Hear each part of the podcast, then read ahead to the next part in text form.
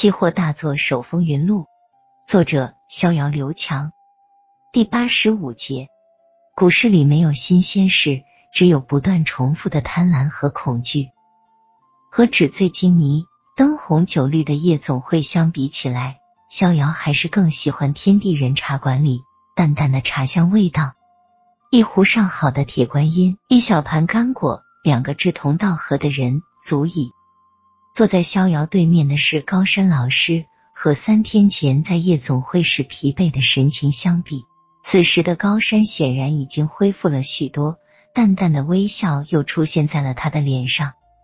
高山老师，非常荣幸这次能和您合作，在股票上我还是个新人，这次的操盘从您身上学到了很多，我以报答。一杯清茶，略表谢意，真心的谢谢您。逍遥举起茶杯，以茶代酒，一饮而尽。哈哈，萧老弟，你太客气了。这本来就是我的本职工作，在我最困难的时候，萧老弟和江老板能出手相助，我高山感恩不尽。好在这次合作还算顺利，我也算没有辜负各位的重托。谢谢，谢谢了。高山也是客气了几句。高老师。您还是打算离开北京回上海发展吗？逍遥问道。高山点点头，是的，我本来就是南方人，北京的气候不太适合我。况且这次栽在了易安科技上，我心服口服。上海是我的大本营，那里的金融环境要更好一些，所以我打算还是先回上海养精蓄锐，来日再战。太遗憾了。我感觉还没跟您处够呢，真想好好在您身边学习一下。哈哈，肖老弟，我也觉得你我很有缘分。我有种预感，你我很快还会再次合作的。两座山很难碰到一块，但两个人是很容易再会的。真的，那简直太好了，期待和您再次合作。逍遥喝了口茶，继续问道：“高山老师。”您马上要走了，能不能在走之前帮我解答几个一直困扰在我心中的困惑？当然可以，但说无妨。高山老师满口答应。谢谢老师。我其实最困惑的一个问题是，您是如何让兰陵酒业的上市公司配合您的操盘计划的？这个问题不存在，因为我的整个操盘计划里。并没有跟兰陵酒业有任何的沟通，完全是我一个人在独立操作。高深答道：“啊，不会吧？这个回答着实出乎了逍遥的预料。难道兰陵酒业的重组真的是子虚乌有的事情？是否有重组计划，我还真的不知道。换句话说，兰陵酒业是否重组，我并不关心。我需要的只是这个重组预期的题材而已。”高山品了口茶，继续说道：“在股市里，最好的炒作理由就是重组预期。在接手这个操盘计划以前，我仔细调查过兰陵酒业以往的事件。这只股票以前就多次被重组过，在重组预期上属于根正苗红，所以我才敢再次打出重组牌。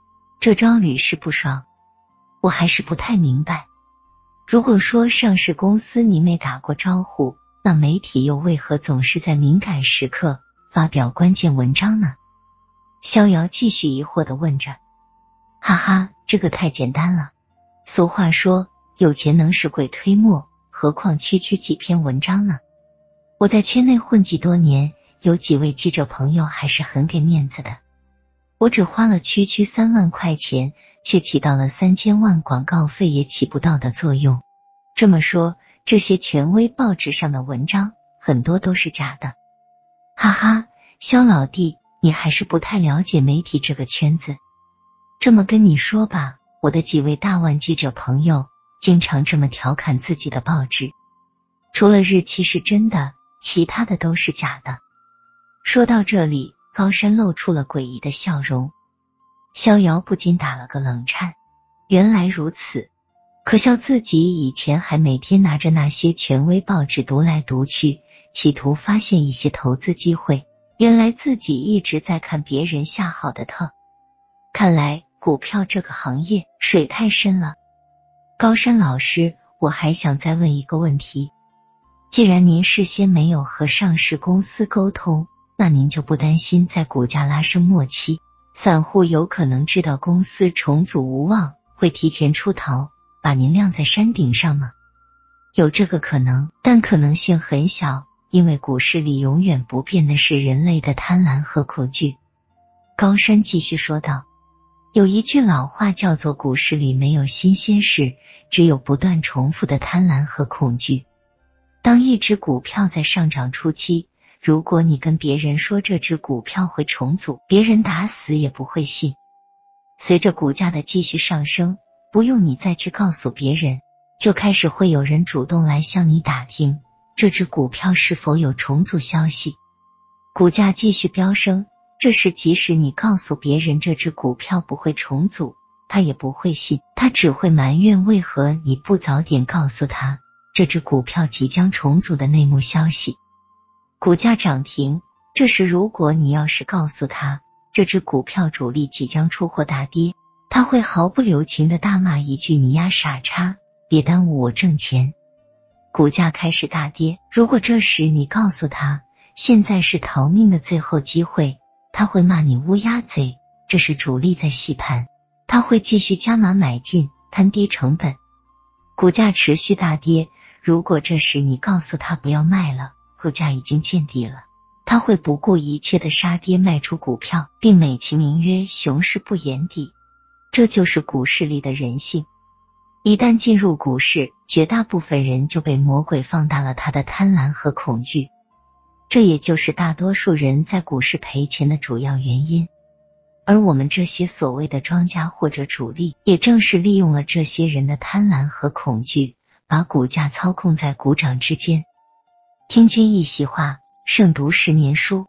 逍遥恍然大悟，原来坐庄的秘诀在此。